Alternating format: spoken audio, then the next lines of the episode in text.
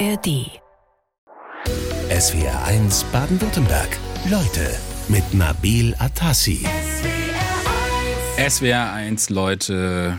Hallo und herzlich willkommen, Professor Eckhard Janeber. Guten Morgen, Herr Atassi. Ich freue mich, bei SWR 1 zu sein. Wir freuen uns, dass Sie da sind. Wie geht's Ihnen? Bestens entspannter Morgen und ich freue mich auf unser Gespräch. Ist eigentlich mal eine schöne Abwechslung für Sie. Also Sie sind ja Professor an der äh, Hochschule in Mannheim, Uni Mannheim, äh, Ökonom, also machen äh, wahrscheinlich Vorlesungen, machen Lehre, machen Forschung und sind noch Vorsitzender in dem wissenschaftlichen Beirat im Bundeswirtschaftsministerium, über den wir heute sprechen werden. Dann ist es doch heute eigentlich für Sie eine ganz nette Abwechslung. Ja, es ist eine Abwechslung, vor allem weil das Format anders ist. Im Hörsaal ist es eben ganz anders. Da spricht man vor vielen Studierenden. Man versucht mit den Studierenden Studierenden ins Gespräch zu kommen, sie zu beteiligen an den Gedankengängen, die man hat und an den Problemen, die man behandelt. Äh, hier ist es eben ein Gespräch äh, über wirtschaftliche Dinge und das äh, finde ich eine sehr gute Abwechslung, ja, in der Tat. Semester fängt ja auch jetzt dann wieder an, demnächst. Oder ja, in Mannheim sind wir früher dran. Wir sind die einzige Hochschuluniversität in Deutschland, die schon Anfang September mit dem Herbstsemester anfängt. Das heißt, wir sind schon seit vier Wochen dabei mhm. äh, und äh, laufen ein bisschen vorneweg. Sie sind schon mitten im Geschäft praktisch. Haben Sie viel zu tun gerade? Ja, weil die Studierenden und äh, natürlich viel von einem wollen. Das ist auch richtig so. Ne? Man möchte, muss Abschlussarbeiten betreuen, man hat Vorlesungen zu halten. Und nebenbei laufen dann eben diese wirtschaftspolitischen Beratungssachen einher. Und dafür muss ich auch ab und zu nach Berlin. Und das ist von Mannheim aus natürlich auch immer mit einem gewissen äh, Aufwand verbunden, dahin zu fahren, aber es macht auch Spaß. Vor allem, wenn man mit der Bahn fährt. Ne? Ja, das ist, äh, muss man immer Spielraum ein, äh, ein, einplanen ja. äh, und dann klappt das auch. Aber jetzt machen wir kein Bahnbashing, sonst schicken die uns auch in die Wüste. Ähm, Sie sind ähm, seit Mai dieses Jahres äh, der neue Vorsitzende des Wissenschaftlichen Beirats. Ähm, das haben wir gerade besprochen. Äh, Sie beraten das Bundeswirtschaftsministerium. Wenn Sie sich jetzt treffen in Ihrem Experten- und Expertinnen-Gremium, worüber wird da gerade so gesprochen?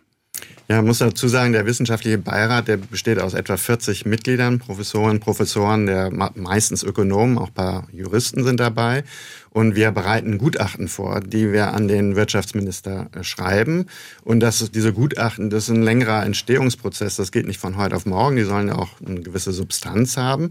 Aber wir tun natürlich auch aktuelle Themen besprechen. Das heißt, wir haben in diesen Sitzungen in der Regel auch einen Bericht aus dem Ministerium, von einem äh, höheren Position aus dem Ministerium, die uns sagen, an welchen Gesetzesvorlagen zum Beispiel gerade gearbeitet wird, wie die wirtschaftliche Lage eingeschätzt wird. Und damit kommen wir natürlich auch in die Debatte mit dem, mit dem Ministerium und seinen Mitarbeitern. Also Sie haben da so ein paar Insider-Informationen sozusagen vorliegen. Ich hätte auch gerne ein paar Insider-Informationen von Ihnen. Was wird da jetzt gerade so geredet? Also wir sprechen davon, dass Deutschland in einer Rezession steckt. Ist da bei Ihnen auch die Stimmung äh, etwas gedrückt, angespannt? Wird da auch angeregt diskutiert? Da wird darüber diskutiert. Wir sind, versuchen natürlich als Ökonomen weniger emotional vielleicht darüber zu reden, sondern die, die sachliche Debatte zu führen. natürlich spielen die, die äh, aktuellen Konjunkturzahlen eine, eine große Rolle. Ja, und die Frage, wie schnell man da wieder herauskommt, ist ein Diskussionsstoff. Und welche Maßnahmen insbesondere die Bundesregierung plant oder schon in der Pipeline hat, das ist natürlich ein wichtiges, wichtiges Thema und darüber wird gesprochen. Also äh, Fachkräfteeinwanderungsgesetz, Wachstumschancengesetz, äh, Heizungsenergiegesetz. Also das sind alles Themen, die natürlich im Rahmen und auch in den, ähm, den Kreis, in den Bereich des Wirtschaftsministeriums führt. Das deckt ein großes, große Themenpalette ab. Eckhard Janeber in SWR1 Leute, Ökonom und Professor an der Universität in Mannheim und Vorsitzender des wissenschaftlichen Beirats im, beim Bundesministerium für Wirtschaft und Klimaschutz. Das ist die sehr förmliche Bezeichnung für Ihre Tätigkeit. Äh, wie kann ich mir das vorstellen? Also sitzen Sie mit Robert Habeck, bei Robert Habeck direkt am Tisch äh, und reden auf ihn ein? Ist das die Beratung? Das könnte man denken und Sie haben es auch in Ihrer Ankündigung auf der Webseite so ein bisschen dargestellt, als wäre ich der persönliche Berater von Herrn Habeck. Das ist äh, in der Form nicht der Fall.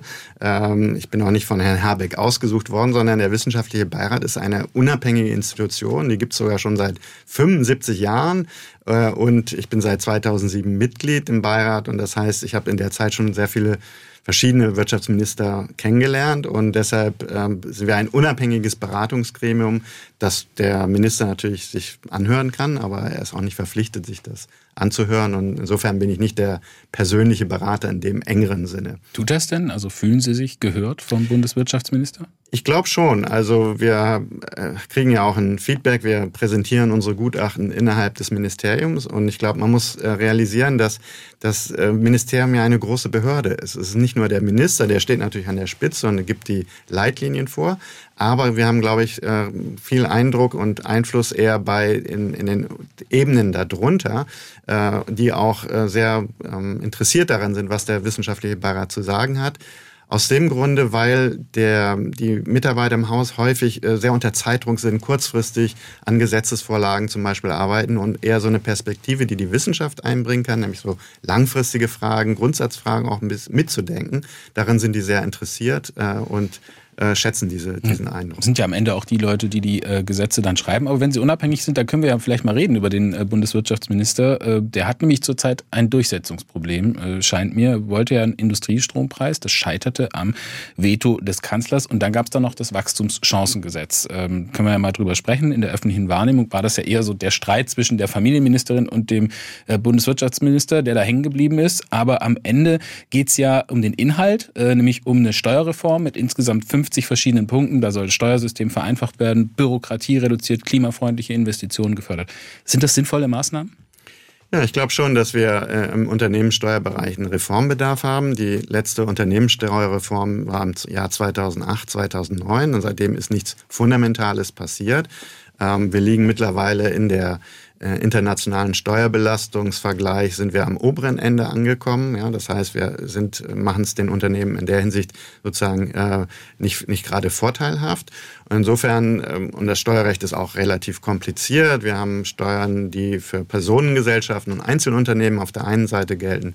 Wir haben ein anderes Steuerrecht, das Körpersteuerschaftsrecht für die Kapitalgesellschaften. Und da eine Vereinfachung herzustellen und bessere Bedingungen, insbesondere für Investitionen zu ermöglichen, da sehe ich schon Handlungsbedarf. Mhm. Wenn Sie jetzt mal, gut, das, das Wachstumschancengesetz wird ja eher dem Finanzminister Christian Lindner zugeschrieben. Das heißt, das ist jetzt nicht unbedingt äh, ein Ergebnis Ihrer Beratungen aus dem äh, Beirat. Nein, aber es ist, glaube ich, das ist ganz typisch dafür, was Sie hier ansprechen, nämlich dass heute Gesetze ganz viele Ministerien betreffen. Es gibt nicht mehr dieses ein Gesetz wird nur von einem Ministerium besprochen und vorbereitet, sondern Gesetzesmaßnahmen äh, haben immer Auswirkungen, insbesondere natürlich auch finanzielle Auswirkungen. Deshalb ist Herr Lind natürlich sowieso an jeder Gesetzesvorlage beteiligt, wegen der finanziellen Auswirkungen, aber eben auch, weil die Gesetze eben verschiedene Geschäftsbereiche der Ministerien betreffen. Also das ist völlig normal. Und ähm, aus dem Ministerium wird uns sogar begrüßt, wenn der Beirat sich zum Beispiel zu Themen äußert, die nicht unmittelbar vielleicht direkt im Kernbereich des Ministeriums liegen. Mhm. Wenn wir jetzt das Wachstumschancengesetz äh, anschauen, das haben wir nicht äh, aktuell. Der Wirtschaft geht's aber im Augenblick schlecht. Die stagniert, beziehungsweise sehen viele Expertinnen und Experten auch eine Rezession auf uns zukommen. Äh, jetzt kommt dieses Gesetz irgendwie 2024. Ist das nicht zu spät? Ja, dazu muss man natürlich sagen, dass die Gesetzesvorhaben brauchen Zeit. Das geht nicht von heute auf morgen. Wir haben jetzt einen Kabinettsbeschluss äh, der Bundesregierung, dass sie das machen möchte. Aber es muss jetzt zum Beispiel durch den Bundesrat und durch den Bundestag natürlich auch.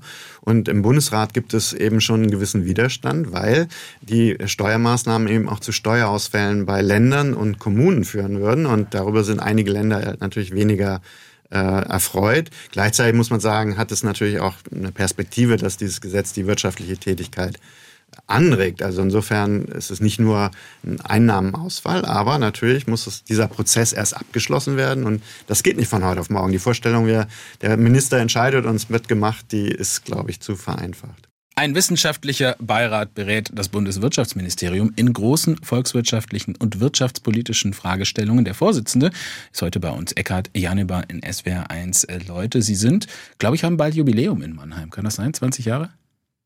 Ja, ich bin seit 19 Jahren an der Universität Mannheim, das ist richtig. Ja, sind Sie auch Mannheimer? Eigentlich nicht, ne? Nein, ich komme aus Norddeutschland, ich komme ursprünglich aus Bremen. Ähm, aber wie es gute Bremer Tradition ist, geht man in die Welt hinaus. Das waren früher die Kaufleute und die Leute, die zur See gefahren sind. Und ich bin nach dem Abitur dann direkt äh, zum Studium weggegangen und habe dann auch lange in Amerika zugebracht, bevor ich dann nach Mannheim zurückgekommen bin. Da könnten wir jetzt drüber sprechen, weil Bremen hat tatsächlich in der Nachkriegszeit eine lange, äh, lange Geschichte des wirtschaftlichen Abstiegs auch leider das erleben müssen.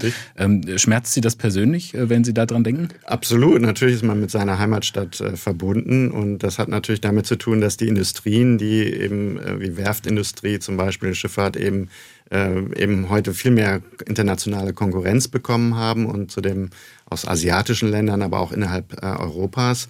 Und das hat äh, dazu beigetragen natürlich, dass der wirtschaftlichen Situation in Bremen schwieriger geworden ist. Aber es sind natürlich auch wirtschaftspolitische Fragen. Und da haben Sie gedacht, äh, Sie wechseln mal lieber ins Wirtschaftslokomotivenland nach Baden-Württemberg? Ja, das hat sich so ergeben halt. Ne? Man, das, äh, die Universität Mannheim ist ein sehr gutes Pflaster für die Wirtschafts- und Sozialwissenschaften. Und als das Angebot kam, hierher zu kommen äh, nach Mannheim, habe ich das gerne wahrgenommen.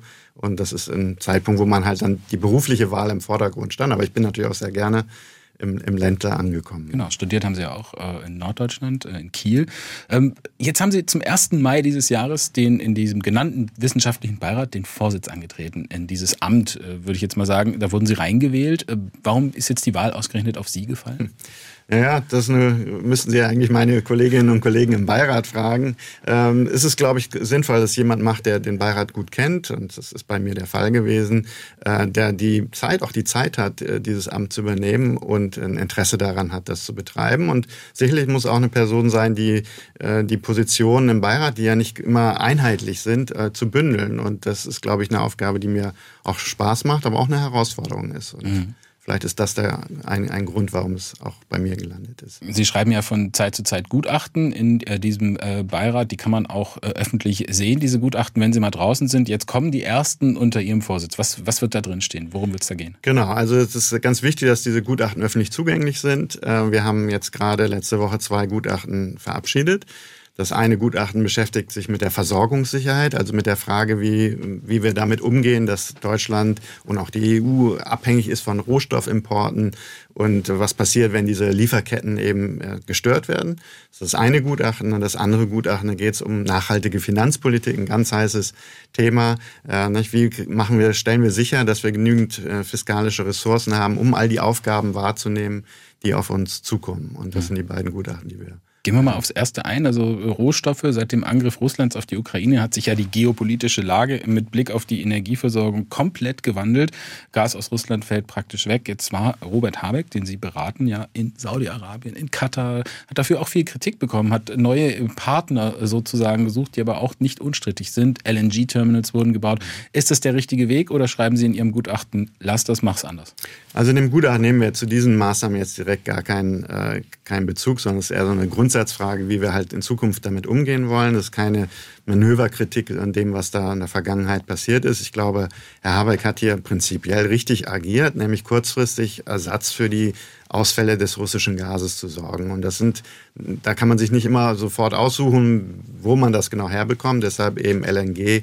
Gas von auch äh, Katar und anderen, anderen Ländern. Das war, glaube ich, kurzfristig die richtige Maßnahme, damit wir im letzten Winter eben genügend Gas zur Verfügung haben.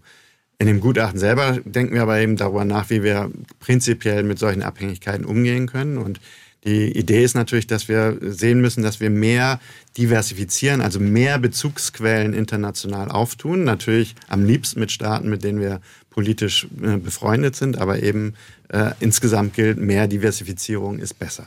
Guter Rat ist teuer, insbesondere für Politikerinnen und Politiker in diesen Tagen. Eckhard Janeber in SW1 Leute, Sie sind Ökonom, Sie geben mit Ihrem wissenschaftlichen Beirat Empfehlungen an das Bundeswirtschaftsministerium ab. Guter Rat ist teuer. Wie teuer in Ihrem Fall?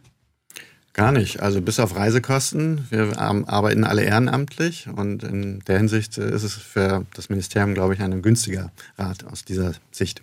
Ja, also 40 Expertinnen und Experten, alle exponiert aus der deutschen Ökonomie, Wissenschaft, beraten den Wirtschaftsminister kostenfrei. So ist das, ja. Ist nicht, nicht immer wird alles outgesourced für hohe Kosten, sondern in diesem Fall ist es, zeigt das auch das Interesse der Mitglieder im wissenschaftlichen Beirat, eben sich zur Verfügung zu stellen. Und ich glaube, ein wichtiger Anreiz ist, dass die Debatten, die wir führen, auch intern auf einem sehr hohen, interessanten Niveau sind. Also so ein bisschen wie so ein Seminar, nicht für Studierende, sondern so ein Oberseminar für Professorinnen und Professoren. Und das macht auch den Reiz, glaube ich, aus, das da mitzuarbeiten und nicht alles nur unter finanziellen Aspekten zum Eigennutz mhm. betrachtet wird. Heute wird ja vieles monetarisiert, auch die eigene Zeit. Also für Sie ist dann Anreiz genug da, sagen Sie, das ist so unterm Strich für Sie in Ordnung. Genau, sonst wären wir nicht alle da und sonst hätte ich auch jetzt nicht diesen, äh, diese Aufgabe übernommen, äh, wenn es nicht eben äh, interessant wäre. Und es ist ja auch so, man kommt mit dem Ministerium, man kommt mit den Medien in, in Kontakt. Äh, man kommt auch mit Bürgern und Bürgerinnen teilweise in Kontakt. Also es ist auch eine interessante Aufgabe. Mhm. So wie Sie heute ja bei uns sind. Wir haben über das äh, Gutachten gesprochen, das jetzt bald äh, kommt. Es geht um Rohstoffe. Sie haben gesagt, unabhängig machen von äußeren Faktoren. Ist das überhaupt möglich in puncto Energieversorgung? Weil die erneuerbaren Energien bei uns im Land, die sind ja noch lange nicht so weit. Genau. Also wir sind in einer schwierigen Phase, weil eben die Erneuerbaren zwar im Aufwind sind, aber eben noch lange nicht ausreichen, um das alles zu abzudecken. Insofern sind wir auf Importe von Energie aus der Rest der Welt äh, abhängig.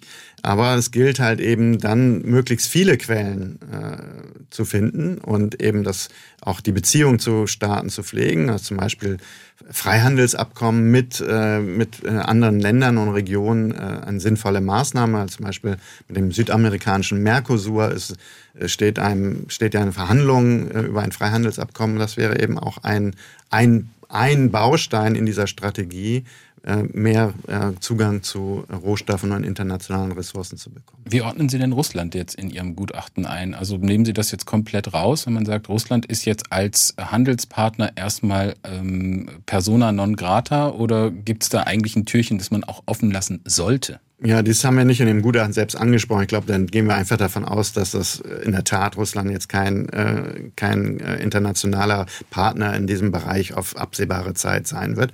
Aber es dient ja auch als Beispiel dafür, was schiefgehen kann. Ja, und das heißt, äh, wenn man darüber nachdenkt, wie wir zum Beispiel mit China umgehen äh, sollen, und, und wollen, dann ist, ist das ja ein Vorbild, weil eben Krisen auch dort stattfinden können. Nehmen wir an, äh, die Spannungen zwischen China und Taiwan gehen hoch, dann könnte sich das eben Auswirkungen, weniger jetzt vielleicht im Bereich der fossilen Rohstoffen, aber zum Beispiel im Bereich der, der Halbleiter, ja, ein wichtiges Industrieprodukt. Also deshalb können wir daraus ein Stück weit lernen, was mit Russland passiert ist. Mhm. Ich habe hier direkt eine Nachfrage von Michael Dielmann, der möchte wissen, ja, wie geht es denn mit dem kostenlos? Nimmt man sich da Urlaub, wenn man die Regierung kostenlos berät, oder zahlt das der Steuerzahler dann doch auf Umwegen?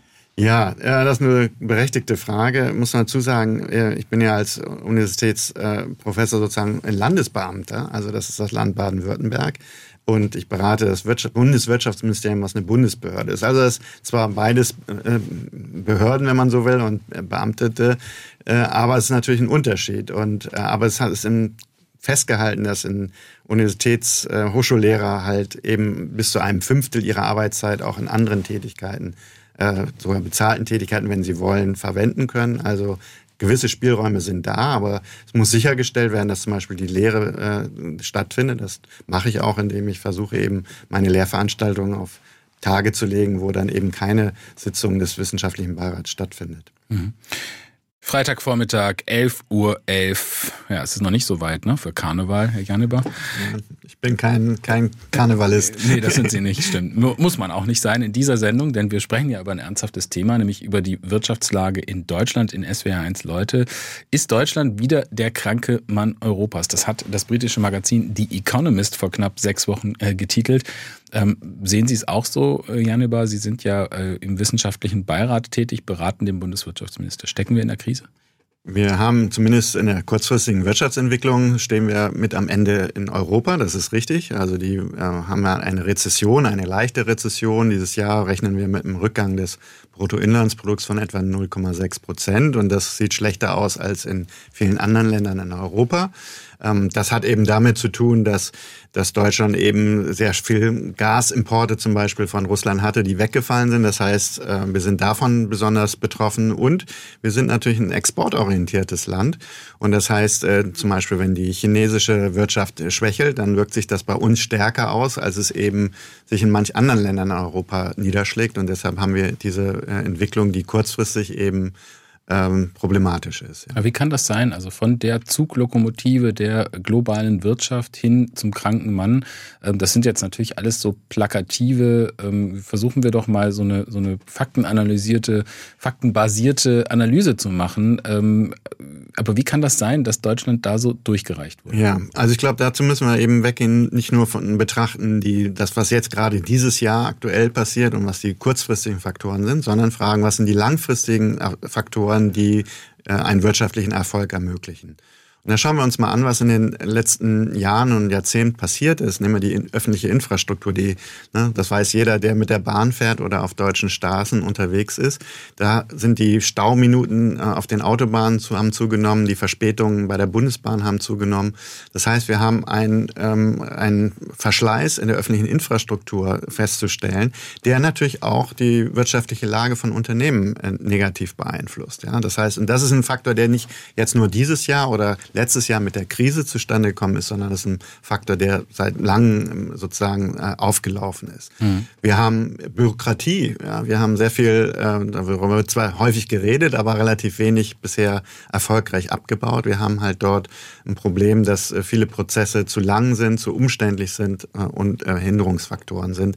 Wir haben ähm, Mangel an Arbeitskräften mittlerweile halt, ähm, der eben auch dazu führt, dass Unternehmen sich nicht so gut expandieren können. Das heißt, aus meiner Sicht sind diese, diese ähm, Faktoren langfristig viel wichtiger als jetzt, sagen wir mal, ein kurzfristig ähm, Ausfall eines, eines Exportmarktes zum mhm. Beispiel. Also Gas, worauf Sie jetzt zum Beispiel ansprechen oder worauf sprechen Sie da an? Ja, genau. Äh, Gas ist natürlich ein wichtiger Faktor und das beeinflusst natürlich auch langfristig, müssen wir damit rechnen, dass die fossilen Energieträger, insbesondere auch Gas, teurer sein wird. Also da wird jetzt sich nicht in ein, zwei Jahren eine völlige Entwarnung einstellen. Aber das kommt eben halt zusätzlich zu den Faktoren, die ich eben genannt habe. Aber wenn man sich jetzt mal die Wirtschaftsdaten anguckt, Herr Janibar, dann ist es ja so, wir, sind, wir stecken ja gar nicht in der Rezession. Also wir hören jetzt zum Beispiel in den Nachrichten, die Auftragsbücher werden dann doch wieder voller. Also es ist so ein bisschen, man wird immer so hin und her geschoben äh, in, der, in der Nachrichtenlage. Ist es jetzt nun gerade im Aufwind oder stecken wir in der Rezession? Die Rezession wird angenommen.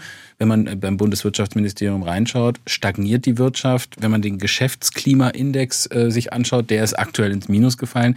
Ja, was ist denn nun? Ja, das ist halt, wir bewegen uns in so einer Situation, wo wir so Stagnation oder leichte Rezession haben. Ja, und da, deshalb kommen auch unterschiedliche Meldungen zustande, weil manche Institute, Wirtschaftsforschungsinstitute sagen halt, wir haben minus 0,5 und andere sagen, wir haben null Wachstum und dadurch kommen so ein bisschen ihre so Meldungen zusammen, die sich vielleicht auf den ersten Blick leicht widersprechen. Es ist keine tiefe Rezession. Ich glaube, da herrscht Einigkeit. Wir haben aber auch für dieses Jahr jetzt kein großes positives Wachstum.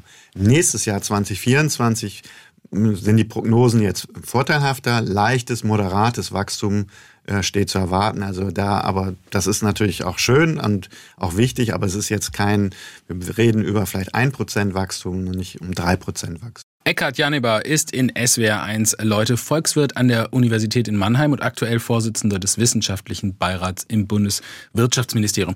Geschäftsklimaindex haben wir gerade angesprochen. Der ist aktuell ins Minus gefallen. Äh, der Wirtschaft geht nicht gut, wie auch im ersten Corona-Jahr schon. Das ist aber gerade mal drei Jahre her und jetzt schon wieder irgendwie Wirtschaftskrise. Ähm, da gibt es eine Umfrage des Unternehmens Kreditreform unter 1200 Unternehmern. Und das zeigt, dass zunehmend auch die kleinen und mittleren Unternehmen von Kostensteigerungen, Zinserhöhungen, haben Sie alles genannt, von diesen Ursachen betroffen sind. Wenn jetzt sogar der Mittelstand wackelt, äh, dann ist das doch wirklich ein Alarmsignal. Ja, in der Tat. Ähm, und ich vermisse manchmal in der Debatte auch, dass wir nicht nur auf große Industrieunternehmen schauen, sondern eben auf die kleinen und mittleren Unternehmen. Äh, Stichwort hier Industriestrompreis. Ja, da denken wir drüber nach, äh, wie man energieintensiven Großunternehmen halt Entlastung schaffen kann. Aber was passiert dann eben mit den Unternehmen, die nicht in, in dieser Liga spielen und die eben wichtiges Rückgrat äh, sind? Also insofern. Darf ich hier kurz ja? zwischenfragen? Also sind Sie für den Energiestrompreis oder sind Sie da beim Kanzler Scholz? Ich bin äh, wie die meisten Ökonomen gegen den Industriestrompreis, äh, weil ich glaube, dass es eben zwar man Entlastung äh, machen kann, aber man sollte nicht speziell für die, für die große Industrie, sondern man sollte lieber Maßnahmen ergreifen, die allen Unternehmen äh, zugutekommen. Ja? Mhm. Das Zweite ist, dass große Unternehmen häufig multinationale Unternehmen mehr Möglichkeiten haben, Preissteigerungen weiterzugeben. Äh, zum Beispiel auch dadurch, dass sie eben ihre Produktion verlagern können. Kleinere und mittlere Unternehmen haben manchmal nicht diese Möglichkeit. Das heißt, die Preissteigerungen, äh, die Energiepreise, die erhöhten Kosten, die sie tragen, sind halt schwerer äh, weiterzugeben. Und das ist ein Stück weit ein Nachteil eben für diese Unternehmen. Und der Bürokratie, die trifft natürlich alle Unternehmen, aber ich glaube, dass eben auch dort die kleinen und mittleren Unternehmen mittlerweile äh, eben zunehmend zurecht klagen. Und das wäre auch gut, wenn die von solchen Maßnahmen dann profitieren äh, würden. Man wird ja, also dieser Industriestrompreis und die Diskussion darum, das ist ja eigentlich ein gutes Beispiel. Der eine denkt eher an die großen energieintensiven Unternehmen, der andere eher an die kleinen und mittleren Unternehmen, an den sogenannten vielgepriesenen Mittelstand. Wer ist denn nun das Rückgrat äh, der deutschen Wirtschaft? Ja, also wenn man sich die Zahlen, die Beschäftigten anschaut, natürlich ganz klar die kleinen und mittleren Unternehmen, das ist der Mittelstand. Ja, also die großen Unternehmen stehen im Fokus, aber was die Beschäftigtenzahl angeht, sind, ist der Mittelstand in Deutschland eben äh, ganz, ganz dominant. Und das ist auch ein großer Unterschied zum Beispiel zu anderen Ländern wie Frankreich, wo die großen Industrieunternehmen eine viel größere Rolle spielen. Mhm.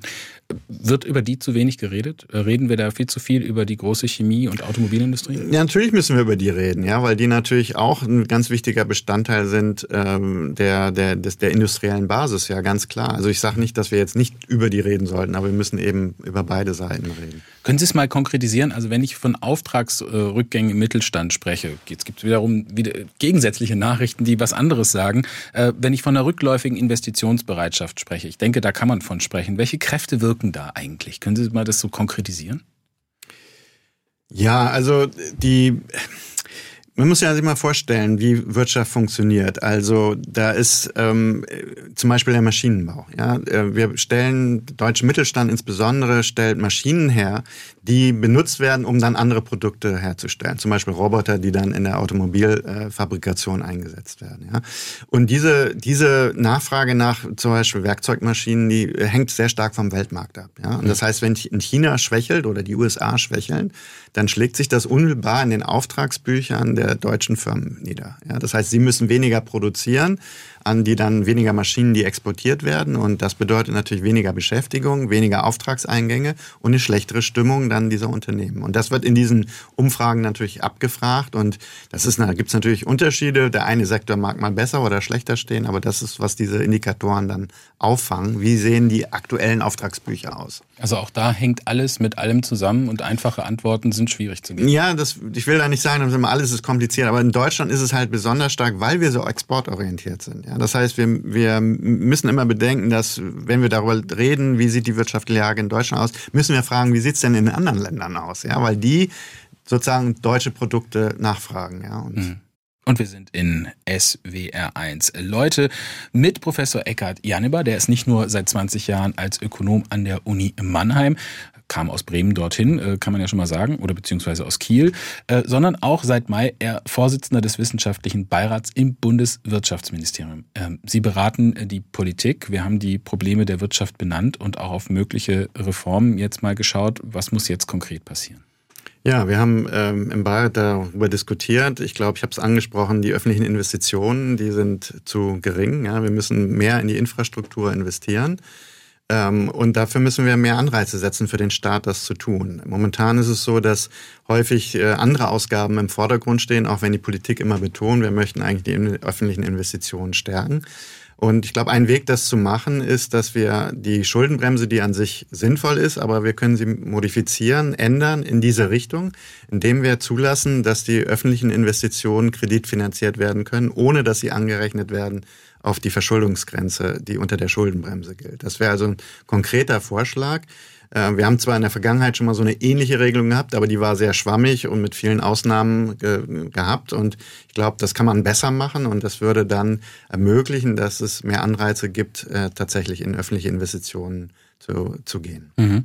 Hätten Sie mal ein konkretes Beispiel? Vorhin wurde ja genannt, Bürokratie, Regulierung abbauen. Gibt es ja. da ein Beispiel? Nennen Sie sowas auch in Ihren Gutachten? Ja, wo Sie das sagen, nennen wir auch. Äh, lieber Robert Habeck, äh, mach's doch so. Ja, das haben wir gemacht. Wir haben in dem Gutachten zur öffentlichen Infrastruktur 2020 haben wir das äh, auch thematisiert. Zum Beispiel ähm, eine ähm, Regelung, die Mittelstand äh, berücksichtigen soll bei öffentlichen Ausschreibungen. Das ist ja prinzipiell erstmal sinnvoll, aber zum Beispiel wie beim Berliner Großflughafen, wenn man das an zu viele Leute verteilt, hat es da eben Abstimmungsprobleme gegeben. Ja, das heißt, der, zu sagen, dann müssen auch immer kleine Unternehmen berücksichtigt werden, kann auch ein Problem sein. Ja, das heißt, äh, gute Intention, aber problematischer Fall. Zweite Möglichkeit sind eben äh, gerichtliche Prozesse, also äh, Einspruchsverfahren zu verkürzen. Einspruch muss möglich sein, völlig klar, in einem Rechtsstaat muss das möglich sein, aber man kann die Anzahl der Instanzenwege äh, mitunter verkürzen und das würde Prozesse beschleunigen. Wenn wir jetzt mal ähm, auf Ihre Arbeit schauen im wissenschaftlichen Beirat, Sie fassen ja auch aktuelle Themen an. Sie haben jetzt zum Beispiel kürzlich, glaube ich, im Juli ein äh, Gutachten herausgegeben, da ging es um die Verwendung dieses Sondervermögens von 100 Milliarden für die Bundeswehr. Ähm, wie reagiert denn dann ein Boris Pistorius auf sowas oder ein Bundeskanzler Scholz? Also oder oder meinetwegen die Spitzenbeamten, die dann dort in den Ministerien sitzen. Kriegen Sie mhm. von denen die Rückmeldung, oh tolle Idee, so machen wir es? Oder was wollt ihr von uns? Ja, dieses Gutachten war ein sehr äh, Bundeswehrgutachten zur Beschaffung der Bundeswehr. Das war für einen Beirat ein sehr ungewöhnliches Thema, weil es ja eigentlich erstmal ausschaut, als wäre es ein Thema des Bundesverteidigungsministeriums. Aber in der Tat, wir haben das auch im Bundesverteidigungsministerium vorgestellt und haben positive Rückmeldungen bekommen. Ähm, es geht halt auch darum zum Beispiel, wie die Beschaffungsverfahren vereinfacht werden können. Da hat der Haushaltsausschuss des Bundestags eben ein besonderes äh, Einspruchrecht und das verzögert die Prozesse und das haben wir kritisiert in diesem mhm also wenn man mal äh, draufschaut auf die, auf die, also gerade Beschaffung ist ja zum Beispiel ein Riesenproblem äh, im, äh, in der Bundeswehr. Das haben wir an aktuellen äh, Themen auch gesehen. Äh, wir sind dann auch schon bei Ihrem zweiten Gutachten, was jetzt demnächst erscheinen wird, äh, nachhaltige, sinnvolle Investitionen zu tätigen. Was steht da konkret drin? Genau, das habe ich eben äh, schon mal angedeutet. Eine Änderung der Schuldenbremsen wäre eine Möglichkeit. Wir haben in diesem Gutachten aber auch weitere Punkte angesprochen. Zum Beispiel, glaube ich, brauchen wir eine mehr eine längerfristige Finanzplanung. Die jetzige Planung äh, geht immer drei Jahre. Ja, das heißt, in der für die nächsten drei Jahre wird aufgelistet, was sind die Ausgaben und die Einnahmen im Bundeshaushalt. Aber darüber hinaus wird nicht sehr stark nachgedacht. Und ich glaube, das ist ganz wichtig, dass wir dort eine längerfristige Perspektive einnehmen, weil viele Probleme werden uns in den nächsten fünf bis zehn Jahren massiv einholen. Zum Beispiel die Alterung der Gesellschaft. Also wir werden massive ähm, ähm, Probleme in den Sozialversicherungen bekommen und der Bund finanziert dort durch Zuschüsse Zuschüsse schon sehr viel. Äh, wir haben halt die Rückzahlung der Kredite, die wir während der Corona- und Energiekrise aufgenommen haben, die ab 2028 zurückgezahlt werden sollen und die finanziellen Spielräume einengen werden.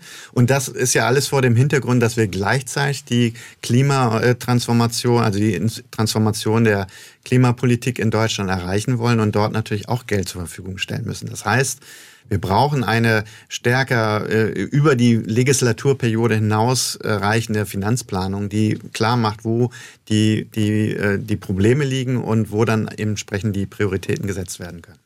SWR 1 Leute heute Vormittag mit Eckhard Janneber, der als Ökonom und Vorsitzender des Wissenschaftlichen Beirats das Bundeswirtschaftsministerium berät. Herr Janneber, wir haben die genannte Zeitschrift The Economist, die hatte Deutschland ja schon mal den Titel Der kranke Mann Europas äh, verliehen, damals im Zusammenhang mit dem Euro 99 und hat Unrecht behalten, weil damals reformiert wurde und das führte in eine lange Wachstumsphase. Ähm, hat die Politik aus Ihrer Sicht die Power, diese Vorschläge, die Sie uns ja gerade selbst genannt haben, wirklich umzusetzen? Power schon, die muss sich halt politisch einigen. Das ist halt kein, kein einfache Sache, aber ich glaube, äh, bestimmte Vorschläge wie den, den ich gemacht habe, ist, glaube ich, eine Möglichkeit, wo man verschiedene Seiten an Bord bekommen kann. Und äh, ich glaube, auch beim Bürokratieaufbau Abbau gibt es, äh, könnte Konsens möglich sein, ja. Also mhm. ich bin vorsichtig optimistisch. Wir haben einige ganz konkrete Fragen auch der SWR1-Hörerinnen und Hörer, zum Beispiel Horst Faustmann aus Moosbach, der möchte wissen, wenn das Bruttoinlandsprodukt um 0,6 Prozent sinkt und die Inflation 8 Prozent beträgt, das ist eine Rechenaufgabe für Sie, Herr Janber, heißt das dann circa 9 Prozent weniger Güter und Leistungen sind erzeugt? Ja, das ist eine sehr gute Frage, die äh, immer wieder gestellt wird, auch berechtigt ist. Ja, wenn wir über die Wachstumszahlen sprechen, also die 0,6 6 Prozent minus, dann sind das real, sogenannte reale Bruttoinlandsproduktveränderungsraten. Das heißt, dort ist die Inflation schon eingerechnet. Also wir, äh, insofern ist es, geht es hier tatsächlich um die reale Gütermenge, die zur Verfügung stellt und nur die ist hier leicht rückläufig. Mhm. Wolfgang Buchholz aus Kreilsheim, der nennt den konjunkturellen Abschwung äh, natürlich auch als Folge der, äh, des Einbruchs in der Bauindustrie, äh, die enorme langfristige Folgen hat. Und er hat eine Frage, inwieweit kann denn der Staat auch angesichts der Verschuldungsobergrenzen hier entgegensteuern? Ja, ich glaube, hm, ich glaube, der Hauptfaktor für die Immobilienindustrie ist erstmal die Wohnungsbauindustrie ist der Zinssatz ja, weil der äh, der entscheidende Kostenfaktor ist. Und hier ist natürlich erstmal die EZB, die Europäische Zentralbank, am Hebel, die Zinsen zu setzen. Und die werden voraussichtlich jetzt in den nächsten Jahren eher tendenziell wieder runtergehen können, weil die Inflation auch rückläufig ist. Darüber hinaus kann natürlich der Staat auch äh, helfen. Hier auch gilt wieder die Frage, welche Standards wollen wir haben? Wollen wir eben in jedem Neubau eben den höchsten äh, Standard haben, äh, Energieeffizienzstandard haben? Das macht es eben halt auch teurer. Und das heißt, auch dieser Faktor so muss man abwägen. Ja? Will man halt Energieeffizienz haben, maximale, oder will man auch kostengünstig bauen können und mhm. die Leute sich das finanzieren können? Ich glaube, wollen tun wir es schon, aber ja. die Frage ist, ob wir es uns leisten können. Kann denn die Politik wirklich alle Probleme lösen oder muss da nicht auch die Wirtschaft Wirtschaft vielleicht auch ein bisschen was mithelfen. Also ist es zum Beispiel, frage ich jetzt einfach mal, der einzig denkbare Mechanismus, dass zum Beispiel energieintensive Unternehmen, wenn die Energie zu teuer ist, dann ins Ausland abwandern. Gibt es da keine anderen Möglichkeiten? Ja, ich glaube, ich habe versucht, die, äh, zu skizzieren, dass die Energiepreise eben nur ein Standortfaktor sind für deutsche Unternehmen. Ich habe ja gesagt, die öffentlichen Investitionen, die Qualität der Arbeitskräfte, die Anzahl der Arbeitskräfte, die Bürokratie, das sind alles Faktoren, die Standorte aufmachen. Wir können in einzelnen Faktoren mal nicht so gut dastehen, aber wir sollten sehen, dass wir eben grundsätzlich in vielen dieser Faktoren gute Bedingungen anbieten. Und da sind wir leider von weggekommen. Äh, und da müssen wir wieder zurückkommen. Ja, mhm. das Gibt eine etwas philosophische Frage von Alexander Sibirski aus Bad Wörishofen. Der möchte wissen, wie gehen Sie denn im wissenschaftlichen Beirat gegen äh, die von ihm jetzt genannte Maxime Gewinne privatisieren, Verluste sozialisieren vor? Denken Sie das mit? Ja, da, wir denken sehr stark, also Ökonomen grundsätzlich denken sehr stark über Anreize nach. Ja, und das sind natürlich, wenn ich Verluste sozialisieren kann, dann äh, führt das zu, ähm, zu, äh, zu fehlerhaften Anreizen. Und äh, Unternehmen könnten das potenziell eben ausnutzen. Das kennen wir aus dem Bankenbereich zum Beispiel. Wenn man zu groß ist, äh, um kaputt zu gehen, dann kann man eben höhere Risiken eingehen, die eben eigentlich nicht optimal sind aus gesellschaftlicher Sicht. Aber wenn ich die Kosten nicht übernehmen muss, wenn es mir schlecht geht, weil der Staat es tut, dann ist das eine Fehlentwicklung und das muss klar benannt werden. Das tut auch der, der Beirat. Also da äh, sind wir völlig uns bewusst, dass es dieses Problem gibt. Sie beschäftigen sich ja auch äh, in Ihrer sonstigen Forschungsarbeit viel mit den globalen äh, Zusammenhängen. Man kann die Wirtschaft nicht mehr national denken. Geht das, geht das überhaupt noch? Also Nein, so, hat, so, eine Rückführung ist ja gerade eine Tendenz auch, dass man sagt, wir sollten uns wieder mehr auf Deutschland fokussieren. Geht das überhaupt nicht? Nein, das halte ich für eine Illusion. Ja, Deutschland ist immer schon sehr international orientiert gewesen. Das gilt sowohl was die europäische Integration geht, aber auch in den Weltmarkt. Und ähm, wir können uns nicht loslösen von, von den internationalen Entwicklungen und haben über viele Jahrzehnte da auch ja unser äh, viel mit wirtschaftlichen Erfolg gehabt. Hm. Ist Wachstum die einzige Lösung? Letzte Frage. Wirtschaftliches Wachstum? Wachstum ist das Ergebnis von äh, Entscheidungen der, der Unternehmen, der Haushalte. Und äh, wenn wir mehr arbeiten wollen, zum Beispiel, weil wir ein höheres Einkommen wollen, dann ist das ein positives Wachstum. Ich würde nicht vorschreiben wollen, ob jemand jetzt eben mehr Einkommen oder mehr Freizeit haben will. Das ist eine Entscheidung, die am Ende des Tages jedes Individuum, jedes Unternehmen treffen muss. Und per se ist, ist Wachstum nichts Schlechtes. Eckhard Janebar, ich bedanke mich für Ihren Besuch in SWR heute. War ein sehr spannendes Gespräch. SWR 1 Baden-Württemberg. Leute, wir nehmen uns die Zeit.